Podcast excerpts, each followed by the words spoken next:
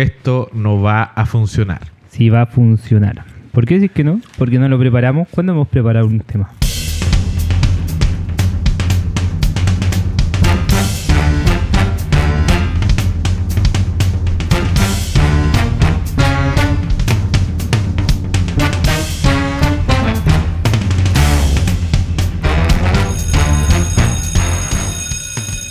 Hola, bienvenidos a El Tercer Recreo, el segundo capítulo de este bello programa, bello proyecto que hemos iniciado las, oficialmente la semana pasada.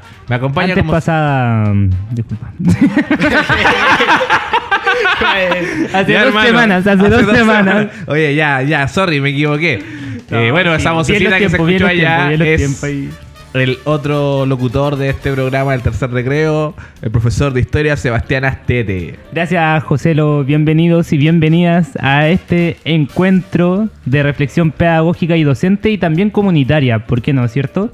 Hoy día, bueno, les vamos a comentar que tenemos un invitado súper especial y el tema que nos convoca, José, lo, lo deberías presentar tú como profesor de música que eres. Sí.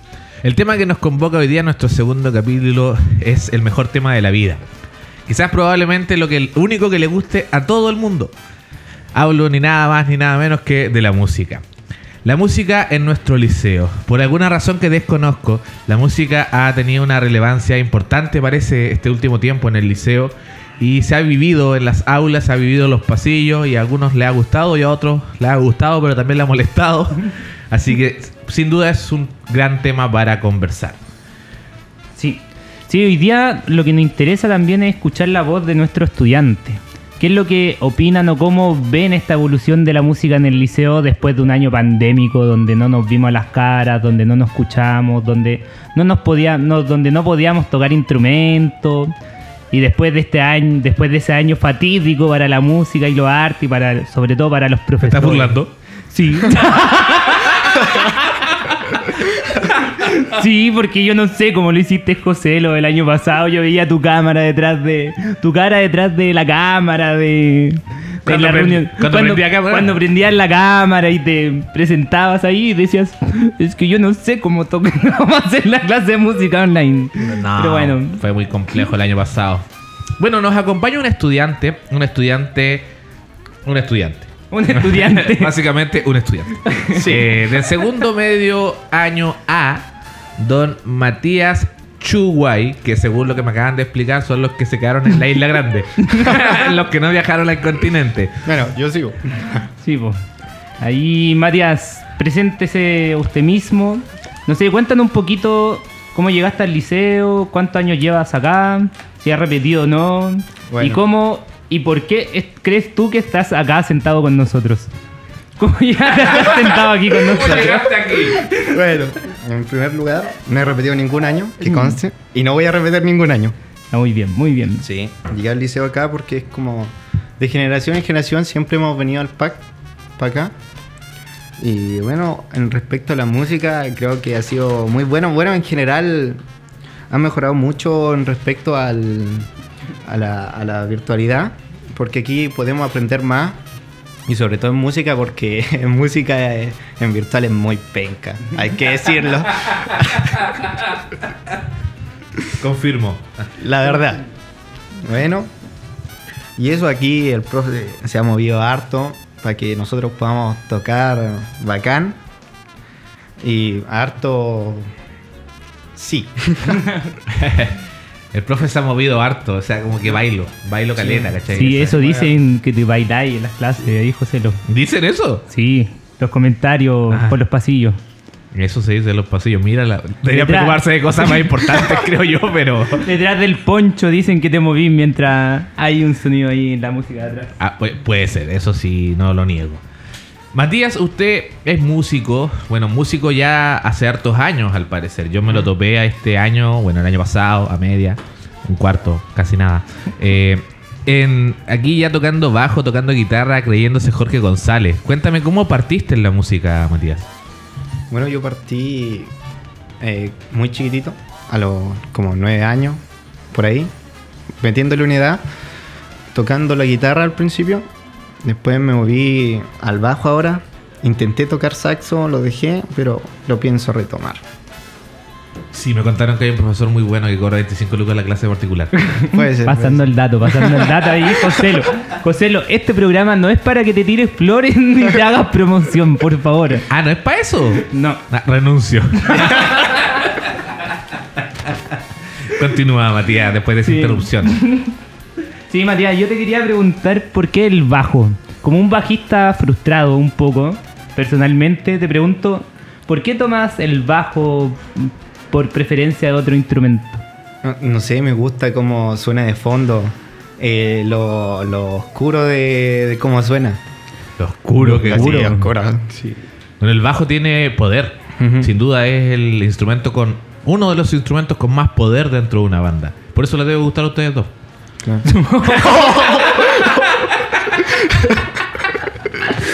Oye.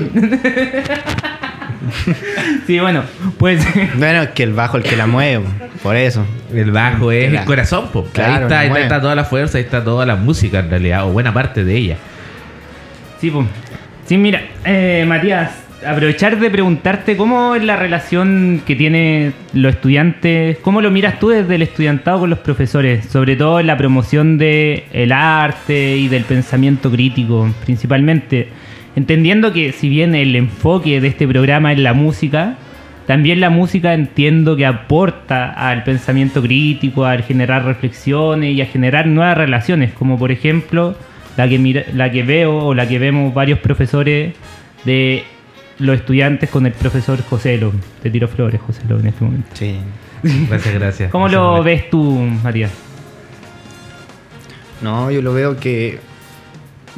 Bacán.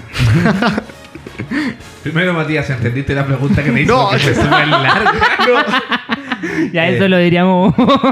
No, esto es parte de la espontaneidad. Las- el capítulo anterior tuvimos a otra profesora de historia que me dijo, oye, ¿por qué no me cortaste un poco? No, se- de aquí no se corta nada, todo sale. Sale, sale. La autocensura. la- sí. Voy a pensar mejor mis preguntas. Sí, acórtala, acórtala, viejo, acórtala. El profesor de historia punto. tiene ese problema. Eh, ¿qué- ¿Cuál es la visión tuya como estudiante De la de ese vínculo alumno-maestro. profesor Sí, sí. eh, estudiante? ¿Viste No que solo entendió? ¿Viste que entendió la pregunta? No, sí, pero es que la alargó mucho, entonces me fui, me fui a embolar. Ya. No, sí, pero bueno, yo, yo creo que sigue normal como el otro año de clase. Con algunos profesores mejor y se llevan las relaciones. Bueno, con el profesor de música generalmente o de historia. Bueno, con el de física no. en física. Ya, ok. Bueno, Pero- pero sí, buena relación. Sí. Y cuando tú dices buena relación, me gustaría que, que vayan más. ¿Qué es una buena relación?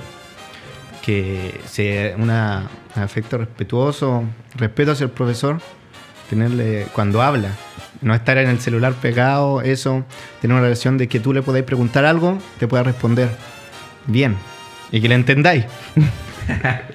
Complejo. compleja. Es un desafío que tenemos los profesores constantemente. José Lo, y tú como desde la pedagogía y desde el otro rol, ¿qué es para ti tener una buena relación con tu estudiante? Eh, respeto. Ya creo que concuerdo en eso, respeto mutuo. Que tengan la libertad de poder expresar lo que piensan, sienten y viven. Y, y busco que en mi aula se, se viva un ambiente de libertad dentro de todo. Si bien hay normas, hay cosas que hay que hacer en conjunto, creo que la libertad en la sala de música se trabaja de una manera diferente porque siempre tenemos que topar con la libertad del otro. Hay un grupo de tres estudiantes que meten bulla más que 20 porque tienen cero respeto por el entorno auditivo del resto. Yo entré el otro día y dije, ¿cómo pueden vivir con una guitarra a ese volumen? Y creo que esa es una de las cosas que estoy tratando de, de llevar a la sala. De, de ese respeto, de ese- eh, el respeto transversal en todo lo que hacemos. Por eso también me la estoy jugando por un aislamiento acústico, porque entiendo que por respeto a las otras clases tiene que existir un ambiente de silencio que por culpa mía o de nuestro de la sala de música se esté pasando a llevar. Entonces creo que el, el respeto y, y esa confianza de poder decirnos las cosas a la cara. Creo que eso es fundamental para que yo di- diga que tengo una buena relación con los estudiantes y creo lograrlo. Una pregunta para ambos, ambos estudiante y profesor. ¿Cuál es la importancia que tiene la asignatura de música según ustedes? Primero Matías y después José Lo. Enseñar cultura. La música es cultura. ¿Qué te refieres con enseñar cultura? Eh, a los cantantes, cómo la expresividad, cómo la música te lleva a expresarte a uno mismo, liberarte en sí. Liberarse. Sí. ¿Puedo seguir preguntando qué significa liberarse de uno mismo o en sí? Ahí- Expresar lo que uno siente, eh, sentimientos reprimidos, cosas así que, que uno como joven tiene y, y va a tener hasta cierta edad cuando el cerebro se desarrolla completamente. La importancia, preguntaste. Sí. Eh, sí, la importancia creo que es movilizar. Movilizar a los chicos a una acción y a un y a una actividad que involucra muchas partes del cerebro. Ya nuestro cerebro musical está siendo estimulado de muchas maneras, por eso igual soy tan cargante con que lean partituras. Aquí el caballero ha recibido varios eh, refuerzos positivos para que estudie lectura musical porque es fundamental, no tan solo para, para aprender a hacer música, sino que también como una habilidad cognitiva. Entonces, para mí la música tiene que estar en todos lados, no ser el centro, porque si es el centro queda... Ya, pero sí que debe estar en todos lados y debe rodear todos los proyectos pues, este, educativos. Eh, porque invita a lo que dice el Matías, a liberarse, a soltar tensiones, al jugar un rato, de verdad. Hay veces que los cabros necesitan pegarle a esa batería, necesitan. Y es bacán poder entregar esa oportunidad o la posibilidad que les doy de conversar y de repente yo llego así, ya, me aburrieron, resuélvanlo y me voy y los dejo solos y algunos se quedan 5 minutos mirándose hasta que alguien toma la iniciativa y empieza a haber un trabajo colaborativo bien interesante que a lo mejor en otras áreas no se puede dar porque me han dicho mucho, es que ustedes no, no los miden. ¿ya? Y creo que eso es una parte igual fundamental de nuestro trabajo. Que como nosotros no nos miden, nosotros tomamos riesgo todo el rato de hacer cosas que no el programa no te las pide. Yo el- sí pide que toquen como eje central, pero en realidad no busca eso. Y yo sí. Entonces me pasa el programa y, y hago un poco lo que yo creo que a los chicos más les gusta. La unidad 1 es de diagnóstico y veo qué es lo que están haciendo los chicos, cuál es su nivel musical, hacia dónde quieren apuntar y les empiezo a mostrar caminos, caminos que ellos podrían tomar. Algunos los aceptan, otros son un poco más reacios y ahí es donde yo tengo que moverme de repente de, de mis decisiones pedagógicas y por eso la planificación de marzo no me sirve para abrir. Sí. Bueno, no sé qué planificación de marzo sirve para abril, mayo. bueno, son parte de los desafíos que tenemos como docentes, jugar con un poco la planificación. Creo que son esos desafíos importantes que tenemos que aprender muchas veces. Sí, nos vamos con un tema, Joselo, para pasar al segundo bloque. Nos vamos con un temita musical. Matías, Matías. lo dejamos invitado a escoger el tema. ¿Qué tema se te viene a la cabeza ¿Qué para tema in- quieres que el liceo escuche? Chancho en piedra. Chancho en piedra? ¿Qué tema? Impostor. Impostor. Entonces escuchamos Chancho en piedra, impostor.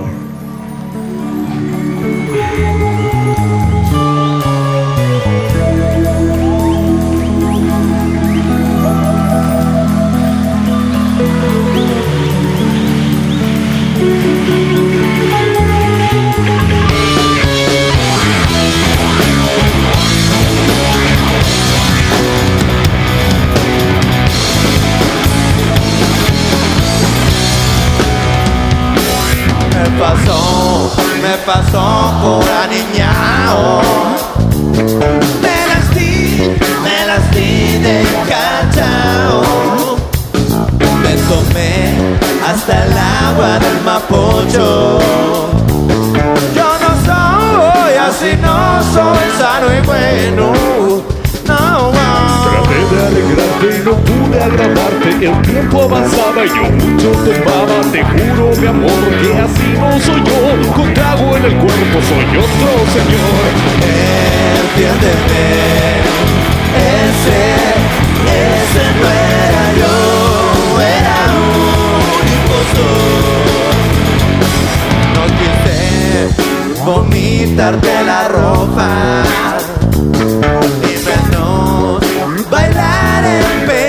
Fue peor comerme la uña a las patas y tratar a tu madre como vaca. Perdona mi amor, no sé lo que pasó. El vino tinto de mí se apoderó. Te juro que sano, así no soy yo. Soy rasca un poco y con trago es peor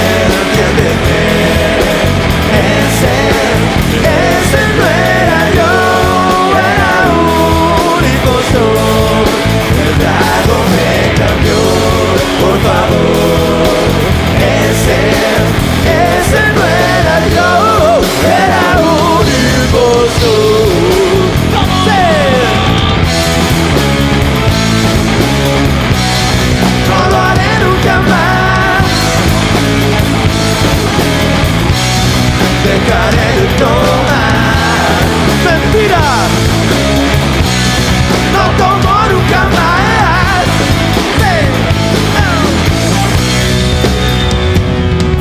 Te juro mi amor que no tomaré más.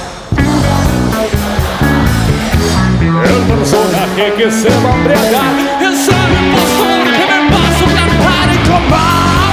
Y decir que no es responsable de ser borracho y gritarles a todos Que gusta tomar hasta por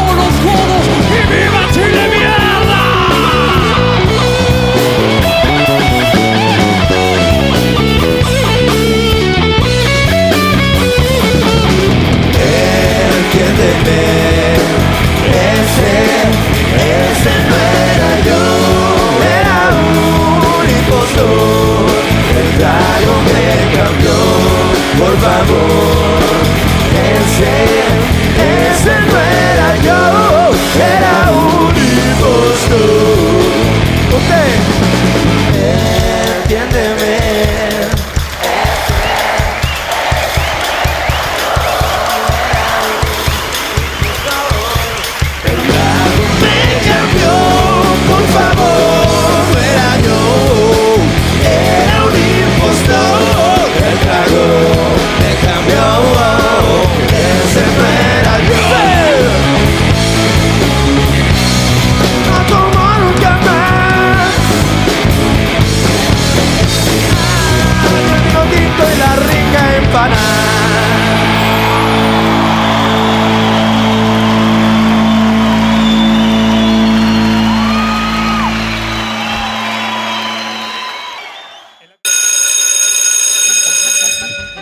Bienvenidos a este segundo bloque de El Tercer Recreo. Hoy día centrándonos en el tema más importante de la vida, la música, y con un- un nuestro invitado Matías Chuguay, de los que vinieron de la isla. No, ¿cómo era?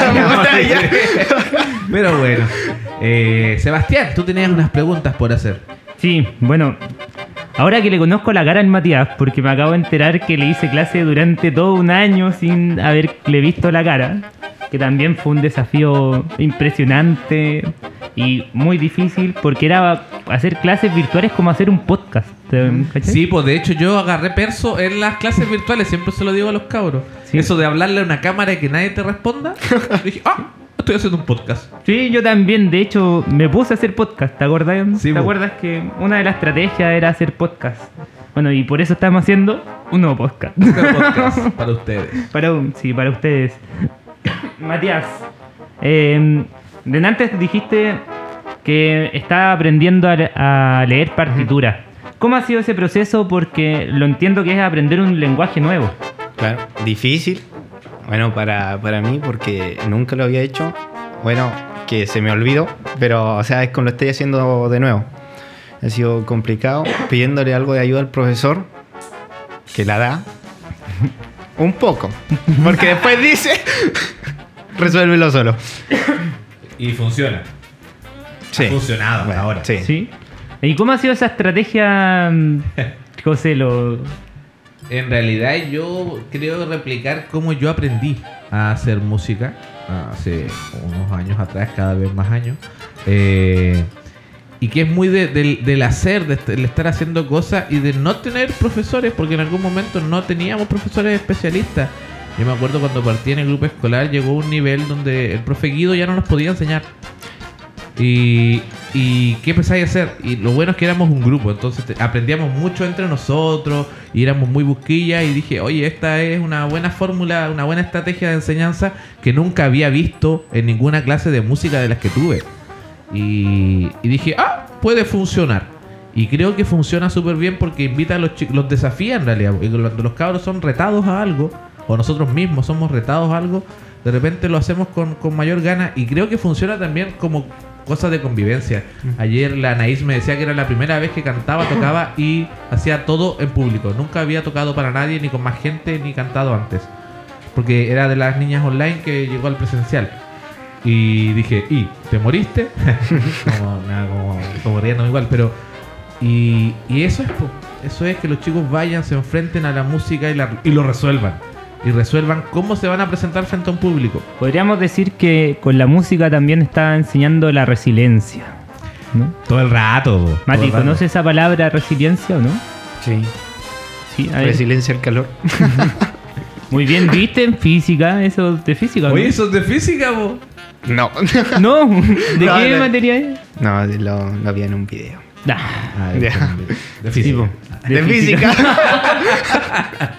Eh, sí. Sí, resiliencia esto de superarse, de la, superar las dificultades, Ujú. ¿ya? Eso es un poco lo que está diciendo Joselo cuando les dice, creo. Estoy traduciendo para... ¿No? Eh, ¿Me entendiste? Se me olvidó lo que dijo. ¿Qué dijo? Cuando yo digo que lo resuelvan, en verdad los invito a que de- se desafíen a resolverlo. Claro. A resolverlo. Y eso A va, forzarse uno mismo. y va a implicar un fracaso, va a implicar, va a implicar un levantarse, en escucharse, un de repente, disculpen la palabra, ahora, Ah, eh, putearse entre ustedes y decir, ya, pues saquemos esto adelante, ¿cachai? Me ha pasado con todos los cursos que en algún momento se dispersan. Y les digo eso, ¿saben qué, cabrón? La otra semana esto tiene presentación, no nota. no nota. Cuando tienen presentación creo que es mucho más importante y los chicos de verdad se ponen las pilas y lo resuelven. Igual yo cuento con una ventaja, una ventaja pedagógica que es que los chicos tienen la opción de elegirme a mí o a la clase de música o al, a la Vero que es la profe de artes visuales. Entonces nosotros no tra- trabajamos ya con un grupo más acotado de personas. Por ejemplo, ustedes en historia la hacen a todos, matemática la hacen a todos, incluso a los que no les gusta. Y eso, por lo menos para mí, se cuenta como una ventaja que solo esté con los que les gusta música. Sí, pues y en eso, Matías, preguntarte cómo podríamos llevar esa metodología que se aplica en música, que todos los que tocamos música y hacemos música la conocemos, pero desde como consejo a los profesores de otro de otra asignatura, ¿cómo podríamos llevar esa metodología a no sé, a historia, a las distintas asignaturas? De hecho, el profe de historia es muy buen profe. ¿Cuál? ¿El del año pasado o este? el que tengo ahora. Pero el año pasado fue virtual. ¿ya? Sí, sí fue virtual. me mató el Mati, me mató. No, no sé si eh, con usted tuve una clase nomás creo. Y no hice hacer No algo sé. del. No sé, ni, ni se conectó el Mati el año No, pasado. el- el estoy en era carpeta. Yo en ah, carpeta. era carpeta, carpeta. claro. No se salvó el Mati. Pero cuéntanos un poco la metodología del profe. Él nos hace elegir cómo ser evaluado. Mm, Entonces ahí nos ayuda, podemos hacer maquetas, cantar Ah, bueno. y toda esa volada. Entonces es como una nueva metodología que él tiene para, para ayudar a los alumnos y hacer más entretenida la clase. ah, muy bien. Ah, eso es lo que comentaba el profe, de hecho, hoy día. po. Sí, pues, es una de las Nuestro cosas que- compañero Felipe. que el Felipe hace, bueno, desde que empezamos a trabajar juntos y que sirve mucho a los chicos. ¿Qué? ¿Qué hiciste? No, ¿Qué sé, fue? no hice nada, no hice nada, no toqué nada, de hecho. Ya, eh, y que lo hace siempre para evaluar a los chicos y, y justamente impacta e interesa por eso, porque ellos buscan un- una forma de expresar su conocimiento y hacen todo un trabajo de fondo que, que el Felipe lo ya lo lleva años realizando, yo lo conozco ya, unas muestras, unas presentaciones re interesantes. Eh, y sí, eso, creo que el cambio metodológico es súper importante a la hora de plantear las clases. Yo el otro día, a modo de broma, burla, como casi siempre, eh, decía, puta, es que la BP es una herramienta para ser entretenido los ramos fomes, po. weón". ¿Cachai? Porque si tú Sí. vas a tu vida de estudiante, historia, bueno, a mí me gustaba, pero de que era fome, era fome, pues. Sí, pero. De que te dormiste, dormí. Pero es que ahí pasan cosas, por ejemplo, Porque yo creo que ahí está el desafío de intentar de que otros se interesen por las cosas que uno se interesa. A mí la lectura siempre me gustó. De hecho, y la podía conectar con música, con arte no mucho, pero sí con lenguaje, con distintas asignaturas. Pero siempre mi desafío, o el desafío que tenemos las otras asignaturas con respecto a arte o a música, estas asignaturas que nosotros no, que los estudiantes no necesariamente eligen, ¿cierto? Sobre todo en primero y segundo medio, es cómo generar o transmitir la pasión que sentimos muchas veces los profesores por la asignatura. No en el caso mío, hablo desde mi realidad para quitar un poquito de las flores que hay que se le tiran a música, ¿cierto? Eh, la historia o el hacer clases de historia es también una pasión, pero mi forma de aprenderla fue una forma muy poco entretenida quizá. Pero ahora los tiempos cambian y las preguntas y las necesidades de los estudiantes cambian. Y por eso también es necesario que los estudiantes constantemente nos estén retroalimentando. Y por eso también estos espacios que espero que algún profesor o profesora nos escuche. Oye, si nos escuchan, avisen, no, pues digan, no, oye, se le salió bueno, le salió malo. Igual para que nosotros vayamos cachando quienes tienen más compromiso con el liceo. Hoy día ando. Andáis bélico, andáis ando bélico. bélico hoy día. Sí, ya hicimos el primer programa, ya sabemos. en este segundo dijimos de que era un programa de humor, de risa y divagaciones. Sí, Sí, el divagaciones. otro estuvo más Es serio. que el otro ya. era con la. Con Sí. las jef- o sea, con las colegas que hoy día están en un rango más alto de jefatura. Eh, entonces era distinto, hoy día es otra tonalidad. Sí. Bueno, un poco mostrar cuál es nuestra relación con los estudiantes y cómo creemos que tenemos que relacionarnos con los estudiantes también. Así es. Eh, bueno, eh, yo quería comentar algo con respecto a, a lo que tú decías, cómo transmitir la pasión. Y yo no soy muy bueno para leer porque no tuve un fomento lector desde pequeño. Eh, me cuesta mucho leer. Sin embargo, hay algo que, que creo que lo, alguien lo dijo, de más que alguien lo dijo, que los profesores debemos ser buenos contadores de historias. Narradores. Creo que Gabriela Mistral en Chile un poco usaba ese término. Y que es que nosotros tenemos que tener la teatralidad de poder hacer sentir a los cabros nuestra pasión. Cuando tú te presentas, como nos presentaron muchos profes, así muy serio, eh, con un vocablo inente- inentendible para los cabros, eh, finalmente lo que hace es eh, quitarle la emoción. O sea, no quiero, no quiero y, y por favor si existen esos profesores retírense. Nosotros tenemos que ser actores, tenemos que invitar a los chicos, oye, por algo a este tipo le gusta tanto la música, por algo a este tipo le gusta tanto la historia, ¿cachai? Y decir, oye, la historia es bacán, matemática es bacán, me pasó porque yo en algún momento creí que matemática era lo máximo, ¿cachai? Porque el profe era muy bueno. Porque así son, así de importantes somos los profes. ¿Cachai? Lo aprendí tarde, decía, lo aprendí tarde esto. Pero somos súper importantes y creo que eso es fundamental. Si nosotros no somos capaces de emocionar a nuestra audiencia, es difícil. Sí. Eh, sí, pues yo digo audiencia porque igual uno cuando hace clase, cuando uno está ahí... yo- mira, a mí me enseñaron desde mi carrera, que era muy penca, que enseñar es un arte. Y como cualquier arte se va perfeccionando día a día. Y como es una rama artística, yo lo veo como un arte escénica. Sí, igual es interesante eso, ver la pedagogía como un arte más que como una profesión. Como desprofesionalizar la pedagogía también es un trabajo que nosotros tenemos que hacer y uno de los desafíos. Porque si no, se aburren, ¿cierto? Como el profesor ahí pasando. Si nosotros no entramos en nuestro personaje de profe, que fome, ¿cierto? Porque no sé si se imaginan ustedes cómo somos nosotros fuera, de la, fuera del colegio. Tal vez seamos los Peores. más peores. Que debería ser así. ¿Cómo? Que las clases deberían ser como los profesores, deberían ser como son. Bueno, no tan así, porque no, no ¿Estás sabemos- seguro? ¿Seguro? ¿Estáis sea, seguro lo que llegar- estáis diciendo? viejo? ¿Seguro? Llegar todo pegado. No. no, no, no, yo creo que yo soy más serio fuera de fuera del aula. Yo paso al lado de tu sala y me da un sueño tremendo. no, pero sí eres más serio. De repente igual hay otros colegas que son mucho más serios para decir eso. Y claro, la seriedad está bien, pero está sobrevalorada según mi punto de vista. Sí, no, yo decía que yo soy más serio fuera del aula que en mis clases. Ah, Sí, imagínate lo fome que soy en mi vida cotidiana. Oh, hermano, weón. Sí, difícil. Ah, eso explica muchas cosas, Sebastián. bueno, creo que nos vamos a un tema, ¿o no? Sí.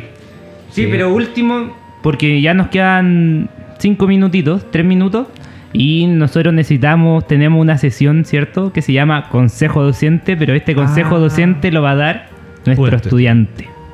¿Qué consejo nos darías a los profesores?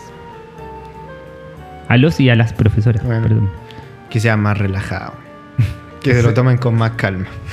Ya, y en cuanto a la relación, por ejemplo, ¿qué nos, qué nos dirías tú? ¿Cómo nos deberíamos relacionar los profesores con los estudiantes? Que sean más animados, que lleguen felices, no lleguen deprimidos. Buen consejo. Wow, fuerte, Wow. fuerte realidad también, depresión de los profes. Sí. El no querer lle- llegar a la sala, pero es algo que se ha visto y, y creo que ha sido motivo de estudio y seguirá siendo motivo de estudio, especialmente ahora en estas situaciones extrañas, pedagógicas. Sí, bueno, entonces, sí, creo que gracias por ese consejo. Sí. Es un consejo que nos llega a todos cuando nos dicen que tenemos que ser felices. Porque la vida cuesta. después te das cuenta que no es fácil, que- Pero sí es un gran desafío porque entrar en este personaje del profesor que cuesta, pero bueno. Y, sabe, y estamos, creo que lo tenemos, que estamos conscientes de que tenemos que demostrar esa felicidad. Y muchas gracias por el consejo. Joselo, te invito a invitarnos a escuchar el último tema. Les quiero recomendar un disco que hace unos años me voló la cabeza. Es un disco que mezcla hip hop, rap chileno de Matías Chinaski, Conchalí, junto con los músicos, ex músicos de Conchalí Big Band y arman una especie de rap Big Band.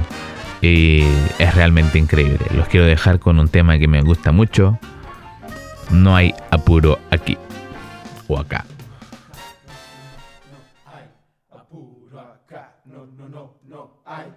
Apuro acá, no, no, no, no hay. Apuro acá.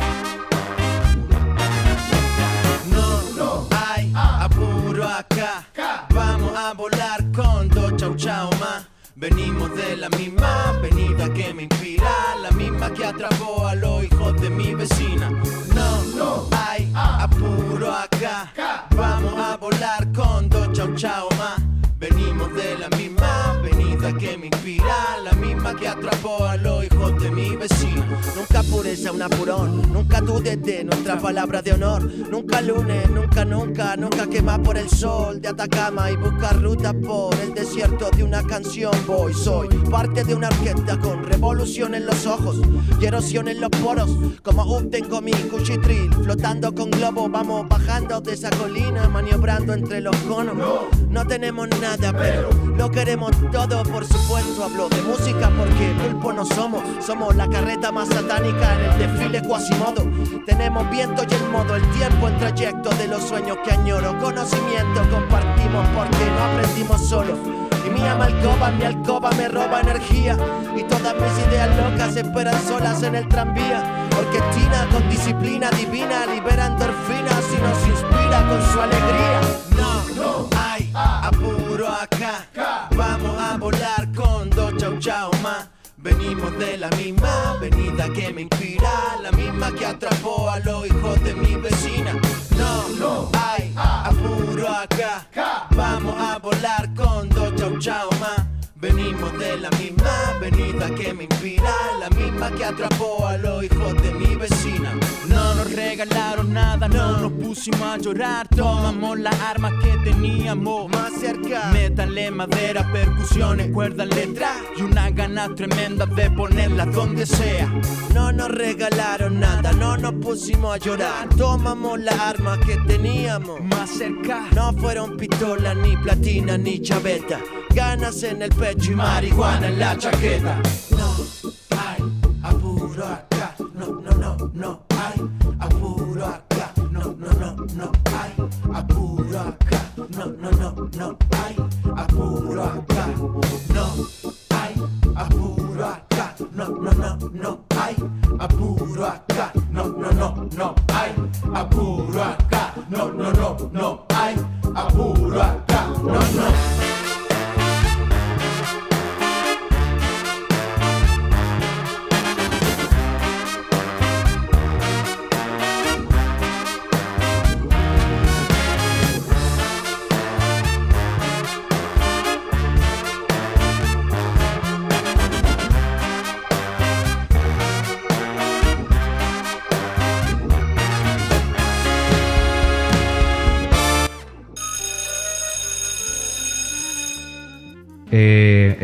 terminando nuestro segundo episodio, que fue con un estudiante invitado. Sí, divagar con los estudiantes, qué buena experiencia. Creo Qué que, buena experiencia. creo que deberíamos invitar a los estudiantes a esta radio constantemente. Sí, sí, podríamos hacer recurrente el hecho de que deberíamos poner un, un versus estudiantes con un profesor Sí, y a- abrir esta mesa de conversación a más personas. Se pensó, se, Se hizo. hizo. Así que atentos al tercer capítulo que debería tener esa forma. Igual pocas veces cumplimos lo que decimos, pero se va a cambiar. sí, estamos concretizando nuestros proyectos. Estamos cerrando, cerrando ciclos. cerrando ciclos. Sí. Muchas gracias por escucharnos. Muchas gracias, Matías. De nada. Muchas gracias, Joselo, por compartir esta risa y compartir estas divagaciones. Muchas gracias a todos y todas. Nos vemos.